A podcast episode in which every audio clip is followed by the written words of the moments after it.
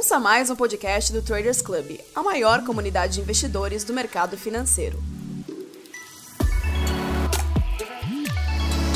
Hoje eu converso com Eduardo Levi, gestor formado pela Universidade da Califórnia e CIO da Kilima Gestão de Recursos. Nós vamos falar sobre o mercado de fundos imobiliários, sobre os setores que devem se manter firmes com a continuação da pandemia, sobre a direção dos investimentos com a Selic no chão e também sobre os produtos da casa que é nova no mercado. Aproveita, deixa o seu like e se não for inscrito no nosso canal, inscreva-se para não perder nenhum dos nossos conteúdos. Vamos começar então, por favor, contigo contando um pouco sobre a tua trajetória profissional e como é que tu chegou até a direção da Quilima. Claro, é, são só 30 anos de experiência profissional, tá? É, o sotaque não vai negar, eu comecei no Rio de Janeiro em 1990, é, sempre quis trabalhar com o mercado mercado financeiro internacional. É, eu comecei na Price Waterhouse, na parte de auditoria, durante um ano e meio. E no ano seguinte, eu ouvi falar de um banco de investimentos que vinha fazendo barulho, tinha uma presença grande no mercado. Ah, eu lia a Gazeta Mercantil, na época era Gazeta, ah, mal entendia o que eles diziam, mas estava sempre o nome deles, falava-se dívida externa, falei, é isso que eu quero fazer. E eu me juntei, então, ao Banco Garantia. E passei os bons anos 90 no Banco Garantia, foram mais de nove, ótimo, nove é ótimo, onze anos no Banco Garantia, boa parte desse tempo tocando a tesouraria internacional, quando o banco foi vendido para o Credit Suisse First Boston, eu assumi a carteira de crédito internacional do banco na América Latina. Em 2002, é, no meu sabático, eu mudei para os Estados Unidos, para Los Angeles, para fazer um mestrado. E aí foram mais 11 anos entre o mestrado e a minha empresa, que, entre outras coisas, montou um projeto de diversificação para duas famílias, uma canadense e uma americana, que queriam investir em mercados emergentes, não só em Brasil, mas América do Sul em geral, Sudeste Asiático, Leste Europeu, e não só em ativos líquidos, mas também projetos específicos nas áreas imobiliária, nas áreas de varejo e também financeira. É um projeto, era um projeto que maturava em cerca de seis, sete anos, foi exatamente o que aconteceu em 2012 e naquele momento eu me senti mais preparado, mais maduro como gestor e, mais importante, gestor de gente para tocar um negócio. Foi o momento que eu resolvi voltar para o Brasil. Isso foi no começo, para meados de 2013. Coincidência, é, naquele momento, a Rio Bravo Investimentos, do ex-presidente do Banco Central, Gustavo Franco, Rio Bravo, através do seu CEO, com quem eu já tinha um relacionamento, me convidou para montar é, veículos de diversificação para a base de clientes, não só o cliente de pessoa física, de alto varejo, mas do alto varejo, ao chamado High Net Worth Investor, o investidor de maior porte, aquele que procura gestão patrimonial, até o investidor institucional. E lá, como sócio e diretor da área de, de uh, multiativos e portfólios, foi exatamente o que eu fiz.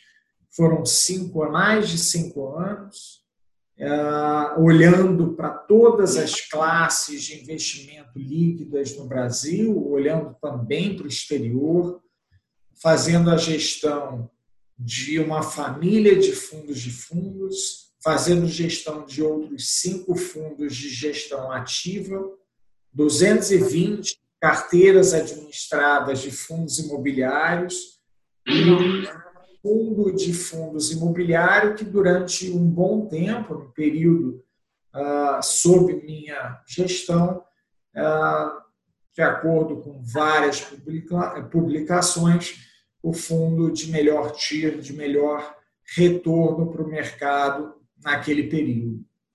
Uh, no final de 2018, eu achei que era o momento de procurar um novo desafio.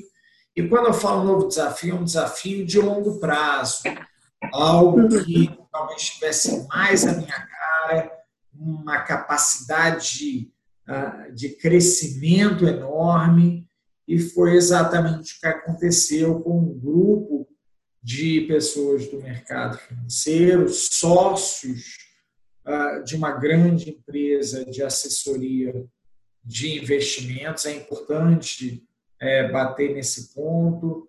É, eles são sócios da empresa, mas a nossa gestora é uma gestora independente, é uma preocupação nossa, é uma preocupação do mercado, é uma preocupação da Ambima e CVM no período de habilitação. E ao longo do ano de 2019, a gente foi dando cara a esse projeto. Não só na parte de gestão, mas também na parte de novos negócios. A gente pode entrar é, mais à frente o que quer dizer essa área de novos negócios.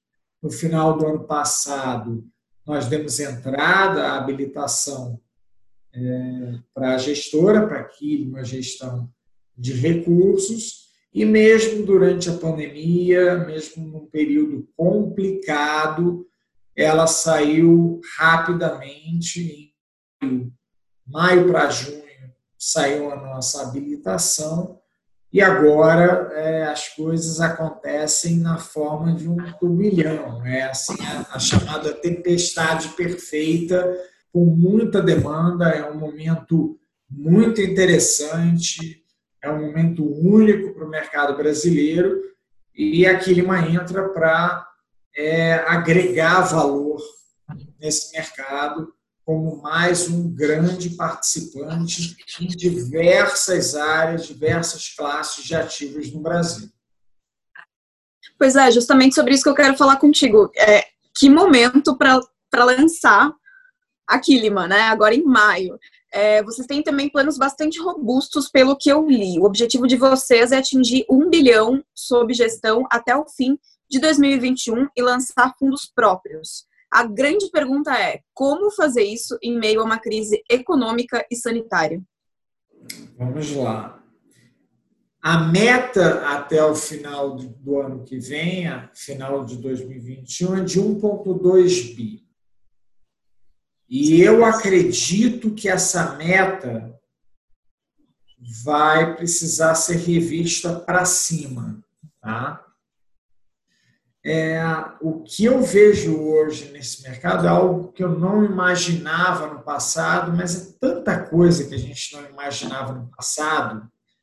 A verdade é que nós tivemos uma crise aguda em preços no mercado financeiro mundial, brasileiro com certeza, houve uma recuperação com estabilidade ao longo dos últimos dois meses e meio.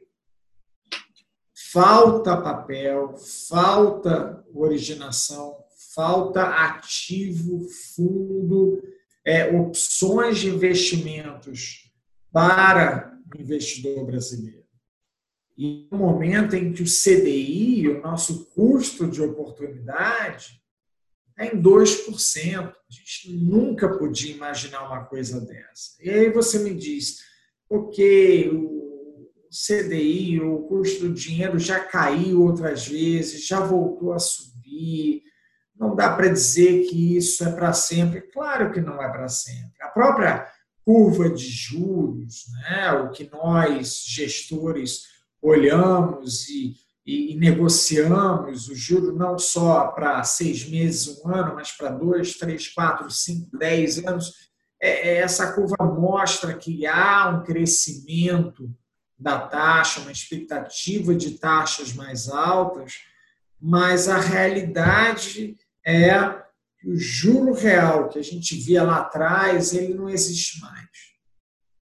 E hoje, eu sempre fui um cético, mas hoje eu, eu acredito plenamente que voltar aos níveis anteriores, aqueles de 2015, 2016, de juro real a 7%, juro nominal de dois dígitos, dígitos é muito difícil, vai ser muito difícil acontecer.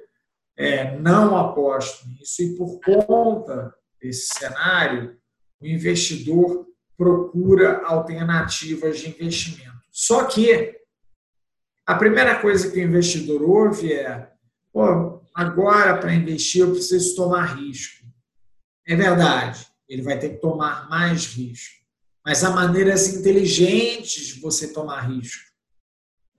Há maneiras inteligentes de você projetar ganhos significativos acima da inflação, acima da correção do seu dinheiro, sem que você tome, obviamente, é, é, riscos desnecessários. Tá? Bom, como você bem mencionou logo no começo da nossa conversa, você trabalhou com fundos imobiliários por alguns anos, né? E desde o início da pandemia, esse foi um dos setores definitivamente que mais sofreram. É... Qual leitura que a gente pode fazer desse setor agora? Tem oportunidades ou oferece mais riscos nesse momento? Ofere... Respondendo, se você me dá uma ou outra resposta para escolher, eu digo para você claramente, oferece oportunidades. Tá? É, é verdade que hoje você precisa tomar muito mais cuidado na subclasse e nos fundos específicos em que você investe. Mas é possível você ter um retorno é, para esses investimentos muito superior de novo, ao custo de oportunidade, ao custo do dinheiro, as suas opções de fundos de renda fixa que a gente viu em março e abril, que tem aí um risco assimétrico. Ah, eu coloco num fundo durante anos que me paga 105, 110% CDI. Como é que ele pode cair 5% num único mês? Veja bem, não foi um único fundo, foi a indústria, mas fica claro que existe uma assimetria aí. Então, é importante que a gente procure outras alternativas, alternativas descorrelacionadas muitas vezes. Alternativas descorrelacionadas são aquelas que é, agem de maneira diferente do que você espera a grande é, maioria dos ativos financeiros reagindo durante um período ou de crise aguda, como foi o caso agora nesses últimos meses, ou de é, é, euforia coletiva, como no final do ano passado, por exemplo. Tá? É, então, existe valor, sim. É importante entender que esses ativos ainda pagam dividendos, eles têm valor. Houve correção? Houve correção. Mas uma coisa que eu adoro falar, ainda mais para quem está começando, é a seguinte: bom, mas e agora? O fundo caiu e será que ele vai deixar de pagar o que ele pagava? É tudo uma questão de preço. O fundo pagava 8% de dividendo anualizado. Ótimo. E lembrando que no caso do fundo, no fundo imobiliário, você tem a isenção tributária na distribuição dos, eh, dos dividendos. É, é, é um ganho ainda mais interessante para o investidor pessoa física. É, ah, ele não vai pagar mais 8, ele vai pagar 6,5. em primeiro lugar, o CDI está 2%. E segundo, o preço dos ativos, o preço das cotas desses fundos também cedeu. Então, é entender em que ponto você está entrando. E você tem aí a possibilidade de ganhar dinheiro com a distribuição dos dividendos, mas também ganhar dinheiro com a valorização dessas cotas. Então, existe valor sim, e aí, obviamente, é, fundos de shopping. Como é que o mercado agora, como é que o mundo vai tratar o shopping físico? A gente sabe que foi um período em que eles simplesmente fecharam. Não é que é, houve uma recessão no país e, de repente, as vendas caíram 5% ano sobre ano. Os, é, os shoppings fecharam, não tinha receita. Foi um bom momento para os bons gestores renegociarem custos fixos, e isso é bom olhando para frente, para o fundo, consequentemente, para o cotista. É, no caso de, de, de galpões logísticos, você teve uma demanda ainda maior. Lá fora e aqui, a gente viu que a, quem comprava no shopping físico passou a comprar mais online. Para comprar mais online, você precisa de centros de, distribuição. E esses centros são esses ativos logísticos. Então, há realmente uma mudança muito grande. Tem muitas há muitas empresas já pensando em uh, diminuir o número de pessoal nas suas, uh, nas suas centrais, nos seus escritórios. Então, a demanda por laje pode diminuir. Isso vai afetar custo por metro quadrado, vai afetar a demanda, mas ainda vai existir. Aí a gente precisa olhar, o gestor profissional precisa olhar, entender como esse novo cenário afeta cada uma dessas subclasses e cada um desses setores. Pois é, vamos falar agora um pouquinho sobre renda variável. A gente está num momento que a Selic atingiu 2,25% ao ano, o menor patamar histórico. E com isso, a gente teve uma corrida dos investidores pessoa física para os investimentos de renda variável, que ficaram claramente mais é, interessantes, digamos assim. Existem riscos nesse movimento? Existem riscos. Quem disser que não existe risco está é, tá fazendo um serviço ao investidor. São ativos negociados em bolsa. Quem define o preço desses ativos é o chamado mercado.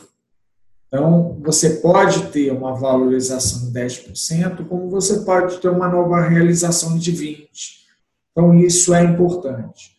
O que eu digo para todo investidor e o que eu utilizo para montar as nossas carteiras é não faça isso olhando para o curto prazo.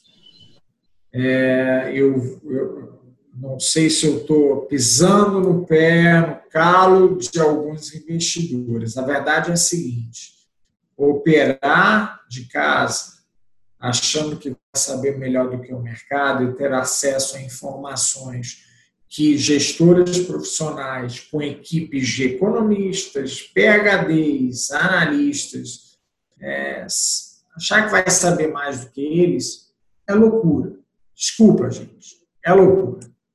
Eu prefiro pagar um bom gestor para fazer essa gestão ou diversificar e há instrumentos para diversificação, é, diversificar nessas classes de ativos do que tentar ganhar do mercado achando que você sabe mais do que o, o próprio mercado, do que os agentes que fazem isso há muitos anos e têm acesso à informação mais rápido e sabe processar essa informação mais rapidamente.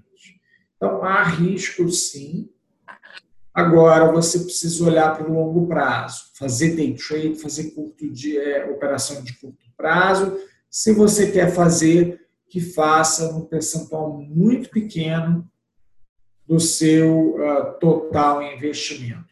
É, há estudos claros sobre carteiras, ainda mais carteiras institucionais ao longo dos anos, que mostram que 70% do resultado veio da diversificação e da escolha correta das classes de ativos.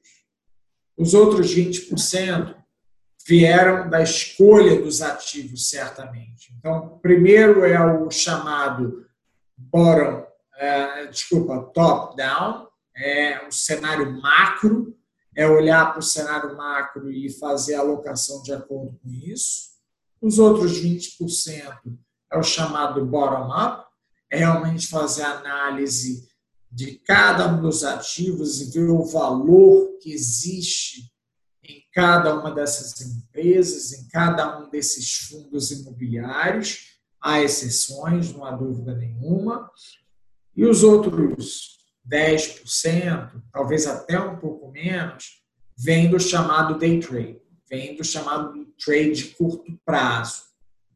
E muitas vezes, na grande maioria das vezes, o investidor perde dinheiro fazendo isso. Então, se eu sei que 90% ou mais do meu ganho vem de uma gestão profissional, eu não vou perder tempo é, com os outros 10% fazendo day trade ou trades, operações de curto prazo, para tentar bater o mercado, porque eu sozinho não sou melhor do, do que uma equipe de analistas, de economistas, de PHDs.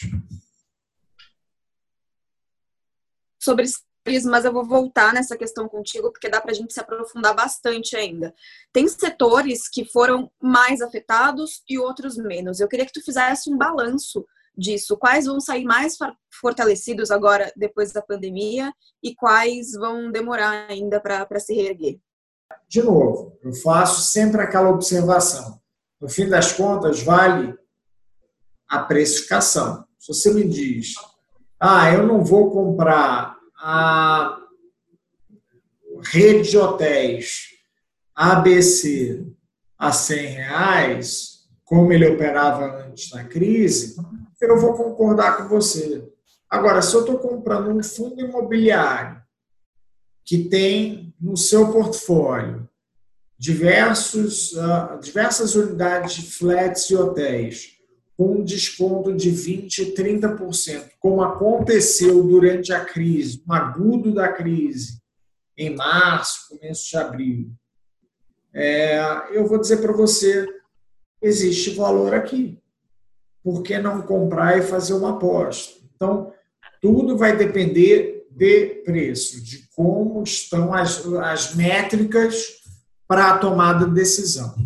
É, claro que os setores de turismo é, sofreram, o setor de turismo vai voltar, é, mas o setor especificamente de aluguéis de carro pode levar um tempo um pouco maior, com certeza de companhias aéreas pode levar mais tempo.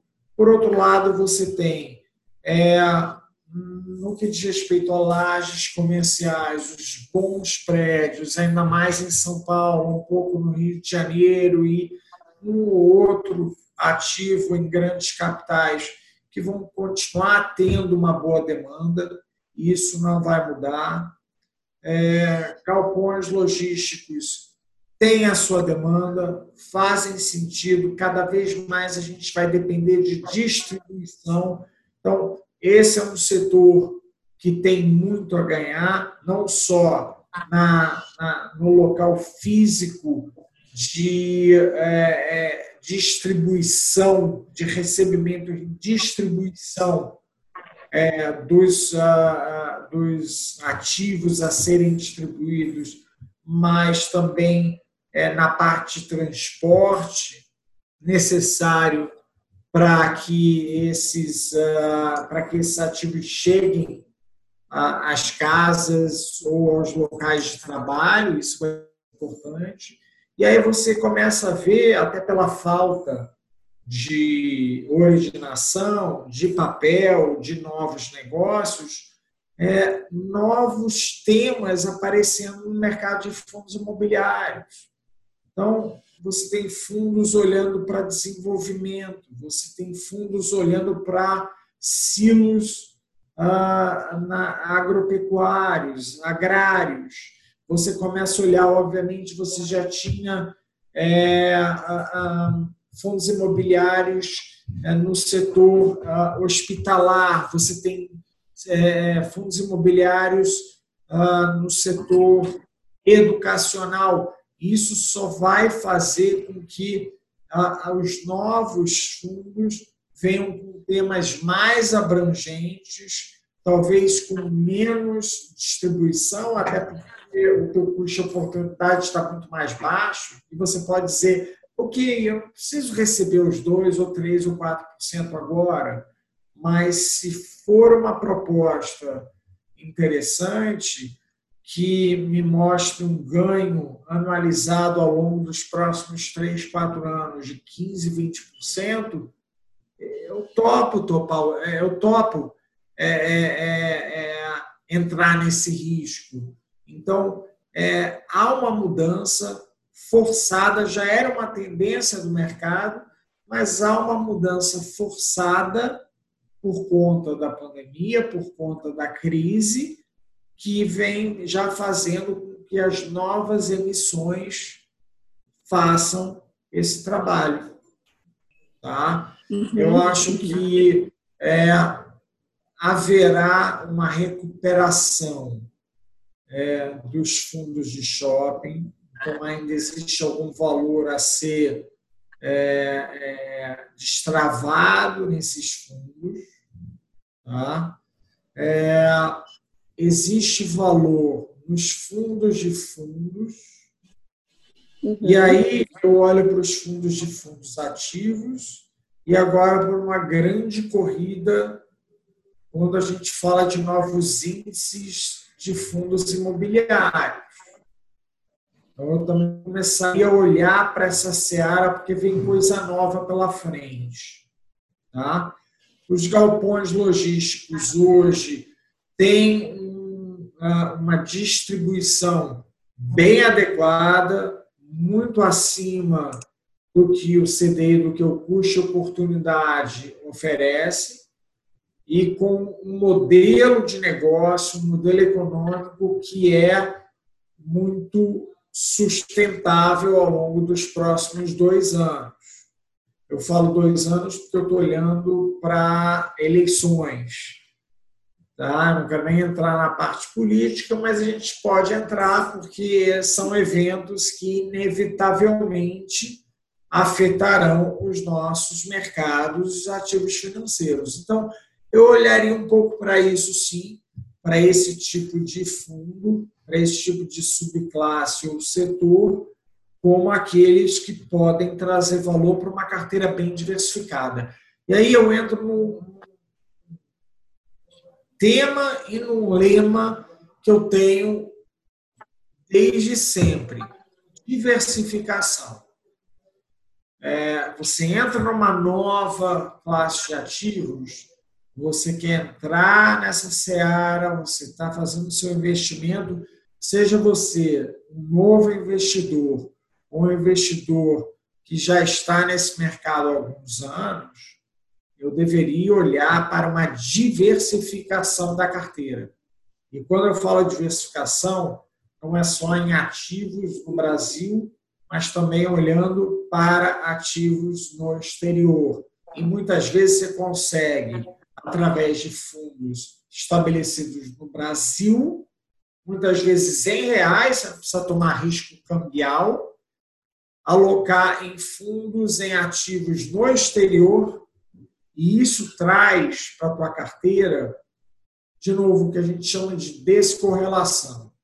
Então, são fundos que tendem a é, se comportar de maneira diferente daqueles que estão na sua carteira. Qual é o resultado disso? É, é menos volatilidade para sua carteira, é menos oscilação para essa tua carteira, é menos o que a gente chama de drawdown, menos queda para essa carteira. Vou dar um exemplo. Um trabalho que a gente fez ao longo do segundo TRI desse ano, se você tivesse 10% dos seus ativos em, ah, no exterior, ou mesmo do Brasil, através de instrumentos em moeda forte, em dólar, investidos no mercado internacional, ao invés da tua carteira cair 16, 17, 20%, ela teria caído metade disso. Não é pouca coisa. Então é muito importante entender a diversificação. E eu faço mais um único ponto e depois eu deixo você falar, eu prometo. As pessoas precisam entender a diferença entre diversificar e pulverizar.